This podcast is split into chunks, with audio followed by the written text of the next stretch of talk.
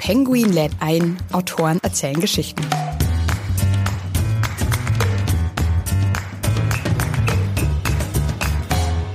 Für mich, das ist ganz egoistisch und ganz autobiografisch, für mich machen Krimis nur dann Spaß, wenn es richtig rumst und knallt und vor allem, wenn sie politisch sind. Hallo und herzlich willkommen bei Penguin lädt ein, Autoren erzählen Geschichten. Ich bin Ann-Kathrin Eckhardt. In jeder Folge lernen wir gemeinsam spannende Autorinnen und Autoren und natürlich ihre Bücher kennen. Schön, dass ihr heute dabei seid. Bei mir zu Gast ist Christian von Dittfurt. Er ist Historiker und lebt als freier Autor in Berlin und in der Bretagne. Früher schrieb er vor allem Sachbücher, doch dann entdeckte er seine Liebe zum Krimi und zum Thriller. Er erschuf unter anderem den Mörder jagenden Historiker Josef Maria Stachelmann und den eigenwilligen Hauptkommissar Eugen de Bott. Zuletzt ist bei C. Bertelsmann sein Thriller Ultimatum erschienen. Was ihn von anderen Krimi-Autoren unterscheidet, von Ditford hat das in einem Interview einmal so formuliert. Ich wollte immer einen Krimi schreiben, der in einem gewissen Sinne groß ist. Groß in dem Sinn, dass er die Grenzen eines normalen Krimis überschreitet. Herzlich willkommen, Herr von Dittfurt. Sie sind gestern aus der Bretagne angereist. Konnten Sie die Grenze problemlos passieren? Nein, nein, ich habe mir bei der deutschen Botschaft in Paris einen neuen Personalausweis oder provisorischen Reisepass, einen provisorischen Reisepass besorgen müssen, weil ich meinen Personalausweis verloren habe. Insofern war das äh, nicht ohne Spannung. Sind aber jetzt dann gut angekommen ohne Probleme. Sie leben in der Bretagne und in Berlin und auch ihr Hauptkommissar Eugen de Bott ermittelt in Deutschland und Frankreich. Das ist sicherlich kein Zufall, oder? Ich bin ein fauler Mensch. Das heißt, ich erspare mir überflüssige Recherche, indem ich dort recherchiere, wo ich lebe. Und was meinen Sie damit, wenn Sie sagen, jetzt haben wir vorher im Zitat gehört, Sie haben gesagt, Sie wollen Krimis schreiben, die groß sind und größer als die normalen. Was meinen Sie damit, wenn Sie die Grenzen des normalen Krimis überschreiten wollen? Nicht im Sinne von besserer Literatur als andere Krimis. Das ist gar nicht mein Kriterium. Sondern es werden die Grenzen des Kriminalromans gesprengt, weil Dinge passieren, die in normalen Kriminalromanen nicht passieren. Was sind normale Kriminalromane, stellt sich die Frage. Also das sind das, was so, sag mal, im Fernsehen als Tatort läuft oder was man von vielen äh, sehr verehrten Autorenkollegen publiziert wird, die wie gesagt nicht besser oder nicht schlechter sind, sondern die Kriminalromane schreiben, die vollkommen zu Recht ihre Leser finden, aber das sind nicht meine. Und ich, für mich, das ist ganz egoistisch und ganz autobiografisch, für mich machen Krimis nur dann Spaß, wenn es richtig rumst und knallt und vor allem, wenn sie politisch sind. Wenn ich also eine politische Geschichte zu erzählen habe. Das war bei den Stachelmann-Roman genauso. Da geht es um Geschichte und Politik. Und bei dem Eugen de Bott, also bei dieser Reihe, äh, in der jetzt das Ultimatum erscheint, ist es auch Politik. Da werden politische Fragen verhandelt. Es sprengt aber auch die nationale Politik, weil es internationale Fragen sind, die verhandelt werden. Jetzt versucht ja der Tatort auch immer aktuell zu sein. Der versucht ja auch immer aktuelle gesellschaftliche Themen aufzugreifen, wie das überhaupt sehr viele Kriminalromane tun. Bei Ihnen passiert aber eben auch noch etwas mehr. Es ist das, was es, um das nochmal zu fassen, was es größer macht. Im Giftflut zum Beispiel werden gleich drei Brücken gesprengt in London, Berlin und Paris und nicht nur eben eine. Ist es das, also wie Sie gesagt haben, dass es rumsen und krachen muss? Es muss rumsen und krachen und es muss die nationalen Grenzen überschreiten. Früher sagte man dazu Weltpolitik. Also es geht darum, dass sich, sagen wir, in Berlin, an dem Ort, wo Eugen de Bott ermittelt, bestimmte Weltkonflikte spiegeln. Und er dort auch den Zugriff auf diese Geschichten bekommt dadurch. Also wenn im Ultimatum zum Beispiel eine russische Diplomatin an der Moskauer Botschaft in Berlin ermordet wird, dann spielt das von Russland aus herein beispielsweise. Oder wir haben auch, sagen wir mal, literarische Kontakte zur CIA. Wir haben mit den Franzosen zu tun. Und das alles ist eine organische Geschichte. Das, ich glaube, das ist nicht aufgesetzt, sondern das sind die Konflikte, die tatsächlich auch da sind, die ich zuspitze, natürlich aber die im Grunde genommen, und meine Leser, glaube ich, mögen das auch, im Grunde genommen tatsächlich mit der Realität spielen. Wie nah sind Ihre Geschichten an der Realität, glauben Sie?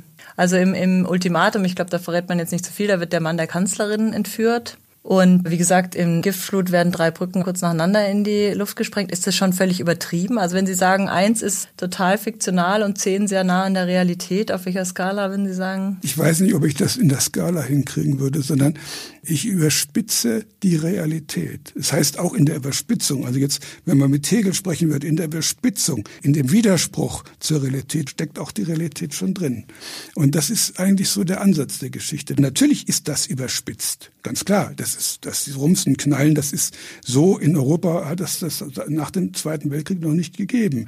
Aber die Möglichkeit, dass es so rumst und knallt, steckt doch in der Realität drin. Ja, weil das hat man beim Lesen schon manchmal das Gefühl, oh, es könnte ja wirklich bald so sein. Also auch alles vor 9-11 hielte man ja damals auch nicht für möglich. Was in Paris jetzt passiert ist und so weiter, da ist es schon irgendwie erschreckend nah manchmal. Also beim Lesen ging es mir so, dass ich irgendwie dachte, ja, es klingt jetzt noch sehr nach Fiktion, aber irgendwie doch nicht so weit weg. Wie recherchieren Sie für Ihre Krimis, für die Thriller, wenn Sie jetzt auch so Weltpolitik darin vorkommt? Ja, das ist Lesen, Lesen, Lesen, Lesen. Erstens, das ist das Allerwichtigste von allem bin ich ein Zeitgenosse, der politisch bewusst lebt. Ich lese zum Beispiel die Süddeutsche Zeitung seit, was nicht, 40 Jahren, glaube ich, und lese wahnsinnig viele Bücher über diese Themen und auch Zeitschriftenartikel oder recherchiere im Internet und ähnliches. Ich habe natürlich auch etwas, was mir sehr hilft, das ist meine Ausbildung als Historiker. Also Dinge zu bewerten, Dinge zu verstehen und zu begreifen, weil es so viel Neues gibt es nicht in der Welt. Und Insofern, das ist, kommt ganz gut zusammen. Also meine Recherche steckt in meinem Interesse an der Geschichte. Die Geschichten interessieren mich selber. Ich schreibe die nicht für irgendjemanden, ich schreibe die für mich. Und sie greifen ja auch, also ihre Protagonisten sind auch sehr realitätsnah, sagen wir. Also jetzt bei Ultimatum ist die Kanzlerin natürlich eine Frau, der Innenminister kommt aus Bayern. Also sie lassen sich schon vom aktuellen Geschehen da inspirieren bei ihren Büchern. Das ist eine interessante Genderfrage jetzt. Warum soll die Kanzlerin keine Frau sein, nicht? Äh, das ist ja eigentlich äh, wieder natürlich, dass wir in der Bundesrepublik jetzt zum ersten Mal eine Kanzlerin haben. Alle davor waren Männer. Insofern Gut, das passt jetzt, aber das könnte man auch schreiben, wenn es einen Kanzler gäbe, also einen Mann in dem Amt. Aber es passt ganz gut. Und natürlich wird man bestimmte Bezüge zur Persönlichkeit der jetzigen Kanzlerin in dem Buch finden. Und es ist natürlich auch kein Zufall, dass ihr Ehemann äh, Professor ist. Und diese und jene Anspielung ist klar. Natürlich. Jetzt wird einem, wenn man sowohl Giftflut als auch Ultimatum liest, erschreckend bewusst, dass sich Europa offenbar eigentlich ziemlich leicht lahmlegen ließe, oder? Wie sehen Sie das? Wir sehen ja in der Realität, dass Europa in mancherlei Hinsicht bereits jetzt lahmgelegt wird durch viel geringere Ereignisse. Durch den Brexit, durch das Verhalten der sogenannten Visegrad-Gruppe, also der osteuropäischen Staaten, die sich quasi der EU als Solidargemeinschaft verweigern, was eigentlich im Kern bedeuten könnte, dass die EU e am Ende daran scheitert. Oder es werden ja auch schon neue Modelle der EU diskutiert, ob man nicht die Staaten, die weiter voranschreiten wollen bei der Vergemeinschaftung, die sich nicht zusammentun sollten. Das ist natürlich der Spaltpilz, der da in diesem Fall aus Verzweiflung eher kommt. Also die EU wäre relativ leicht zu zerstören, glaube ich. Da fehlt nicht viel. Und wenn man das so ansetzt, dass man zum Beispiel die verschiedenen Interessen in der Europäischen Union gegeneinander ausspielt, also nehmen wir die Staatsschulden äh, südeuropäischer Länder, die eine völlig andere Mentalität, in mancherlei Hinsicht eine bessere haben, finde ich, was, was Staatsfinanzen angeht. Wenn wir bei uns die schwarze Null bestaunen und vergöttern, ist das interessant, zum Beispiel jetzt auch diese Frage aufkommen zu lassen in der, dieser Erpressungssituation. Der Mann der Kanzlerin wird entführt, die Frau des französischen Präsidenten wird auch entführt und die Forderung steht, bezahlt mal die Schulden der Südeuropäer. Und den Südeuropäern fällt ein, nicht zum ersten Mal, also auch nicht deswegen, aber es fällt ihnen, sagen wir mal so, verstärkt ein, dass sie vielleicht doch noch Rechnung offen haben mit Deutschland. Seit der nationalsozialistischen Besatzung zum Beispiel gibt es ja immer wieder Diskussionen der Griechen, ja. auch der Italiener, dass sie nicht zufrieden sind mit der Regelung der Reparationsfragen. Und das kann ich zum Teil auch ganz gut verstehen, muss ich sagen. Das merkt man, wenn man das Buch liest, also was für Forderungen kommen, spürt man schon ein bisschen, dass die da dahinter stecken oder dass sie Sympathien auf jeden Fall dafür hegen. In den 90er Jahren haben sie sozusagen, würde fast sagen, am Fließband Sachbücher geschrieben, fast jedes Jahr ein neues. Die Bücher tragen Titel wie Blockflöten, wie die CDU ihre realsozialistische Vergangenheit verdrängt oder Wachstumswahn, wie wir uns selbst vernichten oder die SPD, eine Partei gibt sich auf oder deutsche Geschichte für Dummies. Also wenn man die Liste so liest, dann meint man, es gibt ziemlich viele Themen, zu denen Sie irgendwie was zu sagen haben. Haben Sie sich damals einfach eingelesen oder wie kam es zu diesen Sachbüchern? Ich bin Zeithistoriker. Mich interessiert das alles. Also brennend. Ich schreibe niemals ein Buch über Dinge, die mich nicht interessieren. Insofern habe ich es leicht, weil ich das lese ich sowieso. Das, damit muss ich mich sowieso auseinandersetzen. Oder zu, zu solchen Büchern wie meinetwegen die Blockflöten. Das war das war eine mal einjährige Recherchereise in Ostdeutschland durch die Archive. Das ist was für einen Zeithistoriker ist das was Tolles. Das macht nur Spaß. Und da habe ich meine Interessen wirklich ausgelebt. Das kann man nicht anders sagen. Und was die SPD angeht, die eine Partei gibt sich auf. Ja gut, man möge mir bitte prognostische Fähigkeiten zurechnen. Ich glaube, das Ende der 90er, nicht? Ja. Ich weiß gar nicht mehr, wann das erschienen ja, ist, vor 20 Jahren oder so wo ich mir erlaubt habe, was damals ehrlich gesagt auch keine genialische Leistung war, die systematischen Schwächen in der, in der Politik der SPD, der Programmatik der SPD aufzuschreiben, so wie die SPD das heute inzwischen zum Teil auch sieht, wo sie eben weiß, dass sie ihre sozialpolitische Kompetenz verloren hat und dass, dass kein Mensch ihnen mehr glaubt, wenn sie von Sozialpolitik sprechen, wegen eben der Agenda. Das sind Themen, die mich wahnsinnig beschäftigen. Ich bin damals zum Beispiel für das SPD-Buch auch zu Recherchezwecken in die Partei eingetreten, habe da, glaube ich, drei Jahre Mitglied gespielt und mir das von innen angesehen auch, einfach um auch einen fairen Blick auf das Ganze zu haben. Mhm. Da sind mir auch viele Leute ans Herz gewachsen. So, das ist gar nicht kein, keine Gehässigkeit, sondern einfach um zu begreifen, wie, wenn das Problem so offenkundig ist wie das Problem der SPD damals wie heute. Es ja. hat sich ja nichts geändert. Warum ändern die es nicht? Schwierige oder gute, wichtige Frage.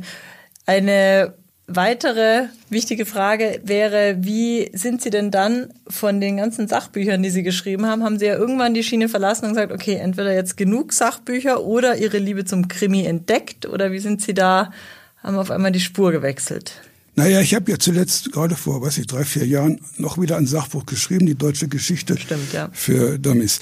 Aber das war ein Zufall. Mein Leben ist eine Aneinanderreihung von Zufällen. Und das mit dem Krimi war auch ein Zufall. Der kam wie? Der kam wie? Der kam aus verschiedenen Gründen. Ich wollte ein Buch über die Arisierung schreiben. Genauer gesagt, die Arisierung der kleinen Leute. Arisierung nennt man ja die Beraubung der Juden unter dem Nationalsozialismus. Ein schönes Wort Arisierung auch, das der blanke Zynismus, der dahinter steckt. Aber anderes Thema. Und Sie wollten also über dieses Thema schreiben und schreiben. kamen dann wie zum Krimi? Und dann äh, hatte ich recherchiert und geguckt, dies und jenes. Und während des Recherchierens fiel mir ein, dass sich für dieses Buch kein Schwein interessiert. Ganz einfach.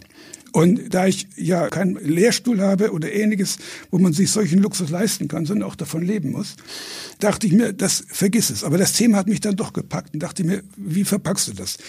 Damals, ich war in Italien auf Urlaub, las ich den Krimi eines amerikanischen Autors, der auf Deutsch übersetzt worden war, und der so schlecht war, dass ich mir gesagt habe, das schaffst du auch. Es war wirklich so. Und, und dann dachte ich mir, okay, Arisierung, Krimi, ist so Überbegriff Rache, kann man einen Kriminalroman schreiben. Ermittler, Historiker. Polizist wäre langweilig, ein Historiker. Und so kam die Idee auf, diesen Krimi zu schreiben. Da habe ich meinen mein Verlag gefragt und die sagten, ja, mach mal, mach mal. Und so. Und das wurde ein Riesenerfolg, das Buch. Und der Mann ohne Makel, das ist, glaube ich, 150.000 Mal verkauft oder irgend sowas. Und daraus entstand dann eine Reihe, aber eher weil der Verlag mich drängte, daraus eine Reihe zu machen. Die wittern natürlich, dass das erfolgsträchtig sein kann, auch als Reihe war es auch. Und das war so dieser Schwenk vom Sachbuch zum, zum Kriminalroman. Und dann kam der Verlag, sagte, mach doch Reihe. Und ich sagte, ja, es hat ja auch Spaß gemacht, sowas zu schreiben. Und ich habe auch beim ersten Band noch diese und jene Fehler gemacht. Und vielleicht gebe ich mir selbst die Chance, es noch ein bisschen besser zu machen. Und, und so hm, habe ich dann weitergeschrieben und weitergeschrieben und so. Bis ich mich mit der Reihe ins Gefängnis geschrieben hatte.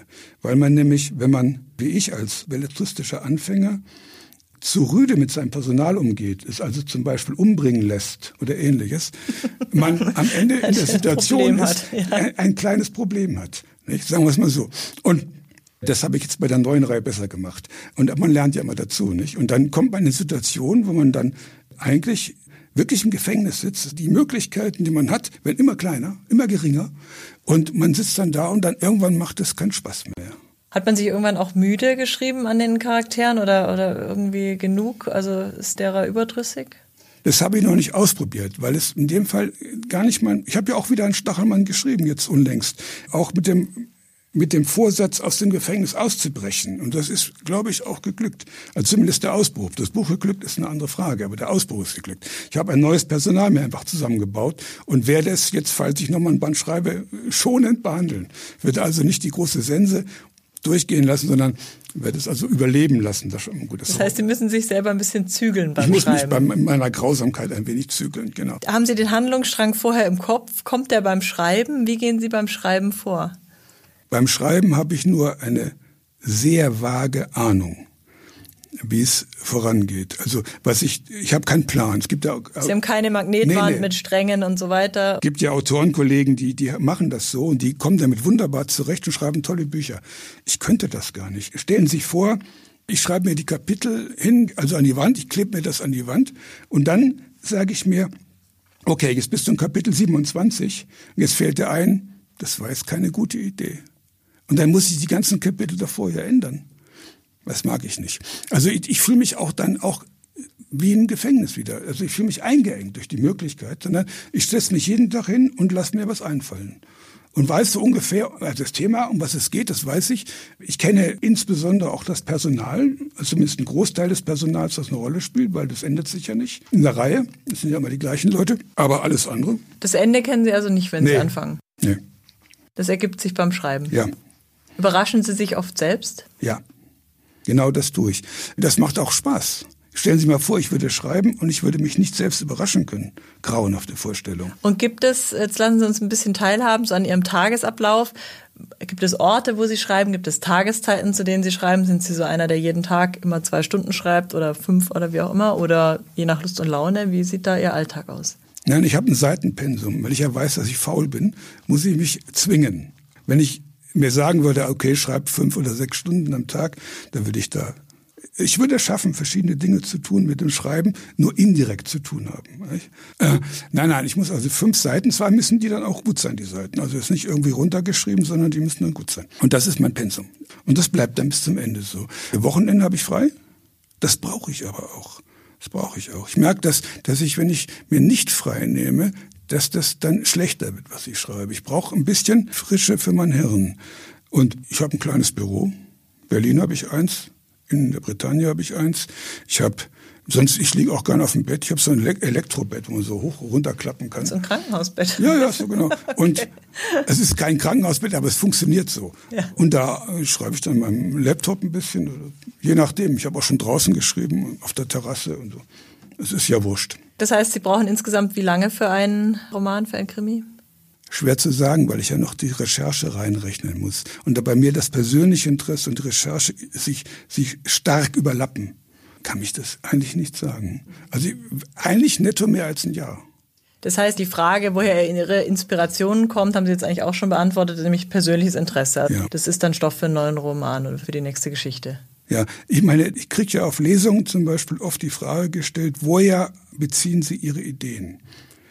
Und ich antworte dann immer, dass der oder die Fragende in seinem oder ihrem Beruf auch die Ideen erzeugt, die er in seinem Beruf benötigt. Ganz normal. Wenn Sie als Journalistin arbeiten, dann denken Sie als Journalistin, dann haben Sie Ideen, die in Ihrem Beruf eine Rolle spielen oder Ihnen nützen. Und das Gleiche habe ich auch. Ich weiß, dass ich von Romanen lebe oder von Büchern im Allgemeinen. Ich schreibe ja auch Sachbücher, aber von Büchern lebe. Und wenn man von Büchern lebt, dann denkt man in Büchern. Das heißt, ich, ich stoße auf irgendeine Geschichte und ich denke gleich, ach, das ist ja interessant. Könnte man vielleicht mal, mal was draus machen. Vielleicht auch nicht. Die meisten Ideen verwirkliche ich, ich gar nicht. Haben Sie eine Lieblingswaffe beim Schreiben? Eine Lieblingswaffe? Ja, aber beziehungsweise nicht beim Schreiben, sondern in, in Kriminalromanen oder bei. Nein, nein. Die Waffen sind mir ehrlich gesagt ziemlich wurscht. Und ist für Sie ein Krimi ohne Tote denkbar? Ja, absolut. Ja, absolut. Also es muss nicht immer besonders grausam oder so zugehen, sondern was ist für Sie das, was macht einen guten Krimi aus? Das sind so Fragen. Spannung natürlich, Kriminalliteratur ist immer Spannungsliteratur. die Behandlung sozialer und politischer Fragen. Sonst ist es die Reiterin auf dem Ponyhof und die Tierärztin ist die Täterin, weil sie eifersüchtig ist. So Sachen interessieren mich nicht. Mir völlig wurscht. Und das ist für mich auch keine Spannung. Aber ich, ich meine, ich habe ja auch Vorbilder durchaus. Ist äh, Cheval Valleux. Das sind diese zehn Bände, die die geschrieben haben. Diese beiden schwedischen Autoren, die eigentlich diese neue, sag mal, diese sozialpolitische Art, Kriminalromane zu schreiben, begründet haben. Sie waren nicht die einzigen, ohne Zweifel, aber sie haben es eigentlich den, den Durchbruch zu verantworten, dieser Art. Wenn, wenn Sie heute Mankell lesen zum Beispiel, wenn Sie vorher Valleux gelesen haben, dann wissen Sie, dass bis in die Konstruktion hinein das eine Neuauflage oft ist. Was ja kein Vorwurf ist. Aber man, man sieht die Wirkmächtigkeit dieser Vorbilder. Mhm. Es baut darauf auf. Also es Absolut. ist ein Vorbild. Ja gewesen. Wie erholen Sie sich nach dem Schreiben einer Mordszene oder einer grausamen Szene? Oder brauchen Sie danach überhaupt Erholung? Ich muss mich danach überhaupt nicht erholen. Ich sage ja immer, wenn ich irgendwo gefragt werde, was tun Sie? Ich bin Serienmörder. Und das ist gehört zum Beruf. Und da ich ja weiß, dass das nichts Realistisches ist, da wird ja keiner umgebracht, ist mir das vollkommen wurscht. Das entspricht meinem perfiden Charakter, dass ich Morde liebe. Härtet Krimi-Schreiben ab, weil man irgendwie viel mit Grausamkeit zu tun hat? Nein, weil die Grausamkeit ist ja in literarischer Hinsicht durchaus realistisch, aber sie, sie geschieht ja nicht. Und das weiß ich schon zu unterscheiden. Was ist Ihr Lieblings, jetzt haben Sie gerade schon zwei erwähnt, aber Ihr Lieblingsautor oder Autorin im Kriminalbereich? Ich lese keine Krimis. Ich lese Außer seit, den einen im Urlaub? Ja, aus dem einen Urlaub. Und danach habe ich alle Schöber Valös gelesen und noch einen Haufen anderer Krimis. Und irgendwann hatte ich es satt. Das ist ganz komisch. Ich hatte es wirklich satt. Ich, ich mag es nicht mehr lesen. Ich lese ab und zu noch, lese ich einfach zur Entspannung noch Bücher von Lee Child, einem amerikanischen Autor. Der, der schafft, ich weiß nicht wie viel, 20, 30 Titel mit der gleichen Figur, mit im Kern den gleichen Geschichten. Äh, mit einem durchaus interessanten Helden so aufzuziehen, dass es immer wieder spannend ist. Das ist eine Meisterschaft, sowas, muss ich wirklich sagen. Der hat ein ganz enges Spektrum der Möglichkeiten, durch die, die in der Figur angelegt sind und in der Geografie angelegt sind, die in der Sicherheit, den Sicherheitsstrukturen der USA angelegt sind. Und er schafft es immer wieder mit der gleichen Figur, mit eigentlich immer den gleichen Themen, eine irre Spannung zu erzeugen. Ich finde das meisterhaft, sowas. Aber mhm. sonst lese ich keine Krimis. Ich lese eigentlich fast nur historische Sachliteratur. Ihr Stil ist relativ prägnant, sehr kurz, sehr auch zum Teil literar, also philosophisch. Der Debott zitiert ja sehr viele Philosophen. Aber ansonsten muss man sich erst so ein bisschen reinlesen am Anfang und dann, wenn man sich an diesen kurzen, schnellen Stil gewöhnt hat, dann äh, ist es auch sehr leicht zu lesen. Wie lange hat es gedauert, bis Sie sich so Ihren eigenen Stil angeeignet haben beim Kriminal- und äh, Thriller-Schreiben? Das ist, wenn Sie die Stachelmänner lesen oder andere Krimis, ich habe auch noch über eine Berliner WG drei Bücher geschrieben. Und alle diese Bücher haben einen eigenen Stil. Also was, was, was sie alle verbindet, ist, dass ich überflüssige Wörter hasse. Also dass ich äh, alles, was keinerlei Gewinn bringt, in der Regel sogar das Gegenteil, weil sie Bedeutung zukleistern. Schmeiße ich alles raus, was in irgendeiner Form äh, dem Verständnis nicht dient. Oder zum Beispiel, was für Wörter zum Beispiel? Adjektive fliegen regelmäßig raus. Also ich gibt, äh, gibt kaum ein Adjektiv in den Büchern eigentlich. Und die, diese, diese üblichen Klischees. Zuletzt hatten wir hier im, im Verlag die Diskussion über eine, eine hochbrisante Kriminalstory. Das Wort hochbrisant sollte man zehn Jahre aus dem Verkehr ziehen, finde ich. Das brisant auch. Und solche Geschichten, das heißt, ich, ich überprüfe, das mache ich schon immer so, meine Sätze darauf, dass sie leben, dass sie ein starkes Verb haben, dass sie möglichst keine Schlabberverben, also diese ewigen Machen, führen, zu oder so, kommt nicht vor. Und dass ich versuche, sag mal, Bilder im Hirn des Lesers anzustoßen. Das schafft man nicht mit solchen Standardfloskeln. Dass das über alle Bücher liegende Programm. Ob das immer gelingt, ist eine andere Frage. Das Zweite ist aber, dass ich für die Debott-Reihe mir einen eigenen Stil ausgedacht habe. Weil das ist ja ein politischer Action-Thriller, ist das alles sehr schnell geschrieben. Es muss das, diese Bücher sind sehr, sehr schnell. Und das ist das Programm eigentlich, auch diese Bücher. Und sehr kurze Kapitel sind sie. Ja, also ganz kurze. zackig. Während zum Beispiel die Stachelmänner sind, sag mal, jetzt vielleicht sogar in der schlechteren Auslegung des Begriffs eher gediegen. Das wird also langstiliger geschrieben, das sind, sind bedächtiger, es wird viel innere Monologe spielen eine große Rolle. Die sind völlig anders als die jetzigen Debatten. Und ich finde auch, dass man erstens mal mein Interesse, mich zu entwickeln und etwas auszuprobieren, weil ich auch Spaß haben will beim Schreiben, sonst würde ich es nicht tun. Und zum anderen ein dem Sujet angemessenes Schreiben. Das versuche ich zu erreichen. Ob das immer gelingt, ist eine andere Frage. Aber ich experimentiere sehr viel mit solchen Und das Dingen. heißt, die ganzen philosophischen Zitate von Debord haben Sie alle im Kopf oder? Nö. Gottes Willen, ich bin ja kein Lexikon. Nein. Sondern ich habe, es gibt ja verschiedene Möglichkeiten, Zitate nachzuschlagen. Und ich suche die dann richtig gehen zu den Stellen. Zu den passt. Stellen, was Ja, passt. natürlich, ja klar. Nein, nein, ich habe ja so unter anderem habe ich, weiß ich, auf, gab es ja früher mal diese Bibliothek auf CDs, 100 wichtigsten Werke der Philosophie und davon habe ich einen Schrank voll von dem Zeug und da gucke ich halt immer, ob ich was Passendes finde. Sie sind ja Historiker, wie schon gesagt, und wer ist denn Ihre Lieblingsgestalt in der Geschichte? Gibt es da jemanden, den Sie besonders toll ja, finden? Rosa Luxemburg seit eh und je. Ohne Was fasziniert Sie an ihr? Vielerlei. Erstens mal ihre Lebensgeschichte, wie man aus einer polnischen Jüdin zu einem deutschen, heute würde man sagen, Politstar wird, wie man es schafft, als Frau eine der ersten Frauen überhaupt zu studieren, wie man das auch noch in großartigster Weise hinkriegt, sodass der, der Professor, der politisch völlig anderer Meinung war als sie, zuschreiben muss, dass sie also auf brillante Art und Weise eine Theorie, die er selber für grauenhaft hält, aber dargelegt hat und so weiter. Sie ist, sie ist intellektuell brillant, ohne jeden Zweifel. Sie ist eine großartige Stilistin. Sie ist eine, eine wirklich interessante Politikerin, die jenseits jeder Schablone denkt. Ich habe ja alle ihre Schriften gelesen und das ist beeindruckend, muss ich sagen, wirklich beeindruckend. Viele Menschen kennen ja nur die Briefe aus dem Gefängnis von Rosa Luxemburg. Das halte ich für die die größte Lügensammlung der Literatur im 20. Jahrhundert, weil diese Briefe, die sie an die Frau von Karl Liebknecht zum Beispiel schrieb, die dienten dazu, die Adressaten zu trösten. Ja. Die hatten einen Zweck. Und deswegen beschrieb sie ihr, ihr Leben im Knast als ja, die berühmten Bilder mit dem Vogel, der da am Gitter sitzt und so. Und wie sie sich damit beschäftigt. In Wahrheit war die fix und fertig im Knast. Vollkommen recht. Jeder von uns wäre fix und fertig gewesen im Knast. Zumal in der Festungshaft in Breslau, die wirklich bitter war, wo sie hungerte und fror und das war auch, auch physisch ihr das enorm zusetzte.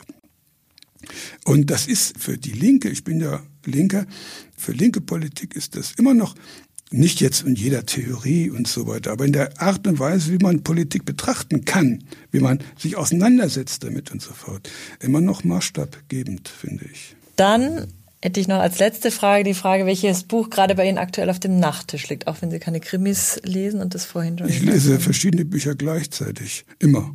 Ich lese und zwar ganz verschiedene Sachen. Zum einen die Biografie, Luxemburg-Biografie. Wir hatten es ja gerade davon, von Nikolaus Piepe. Ist der Nikolaus? Ja, nicht? Ich vergesse Autorennamen grundsätzlich.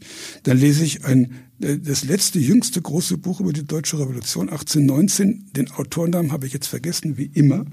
Und gleichzeitig lese ich ein Buch über das Autofokussystem von Nikon. Christian von Dittfurt, danke für das Gespräch. Ich danke Ihnen. Danke fürs Zuhören bei Penguin lädt ein, Autoren erzählen Geschichten. Wir haben von Christian von Dittfurt erfahren, zum Beispiel, wie viele Seiten er pro Tag schreibt, nämlich fünf. Wir haben erfahren, dass er ansonsten keine Krimis liest und wir haben auch erfahren, dass er zum Teil auch gerne im Bett schreibt. Wenn ihr Lob, Kritik und Anmerkungen oder Fragen habt, dann schreibt uns einfach eine Mail an penguin at randomhouse.de. Die Mailadresse findet ihr auch in den Show Notes. Und jetzt einfach abonnieren und keine Folge mehr verpassen, egal ob bei iTunes, Spotify, Deezer oder überall, wo es Podcasts gibt. Tschüss und bis zum nächsten Mal, eure Ann-Kathrin.